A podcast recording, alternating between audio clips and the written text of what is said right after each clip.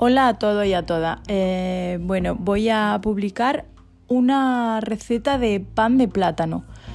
Entonces, eh, preparamos los ingredientes que serían tres huevos de tamaño grande, dos plátanos bien maduros, más uno más para poner por encima, 200 gramos de avena molida o de la harina que queráis, una cuchara de crema de cacahuete 100%, eh, canela al gusto, un sobre de levadura y 3 cucharadas soperas de aceite de oliva virgen extra.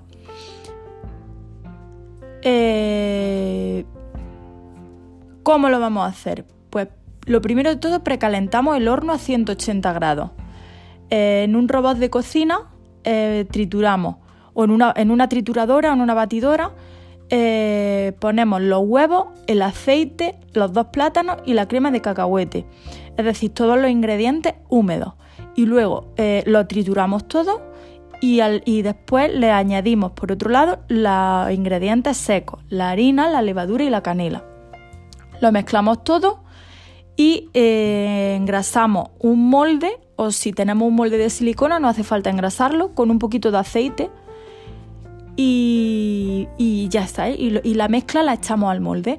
Luego, por último, eh, partimos el plátano que hemos puesto, que íbamos a ponerlo por encima, lo partimos longitudinalmente y lo, ponemos encima de la masa. Entonces, esto lo metemos en el horno a 180 grados unos 25 minutos. Eh, es una receta, dentro de que es un pan, es una receta totalmente sana porque no lleva ni azúcar añadido ni, sal. Eh, entonces, bueno, son ingredientes naturales.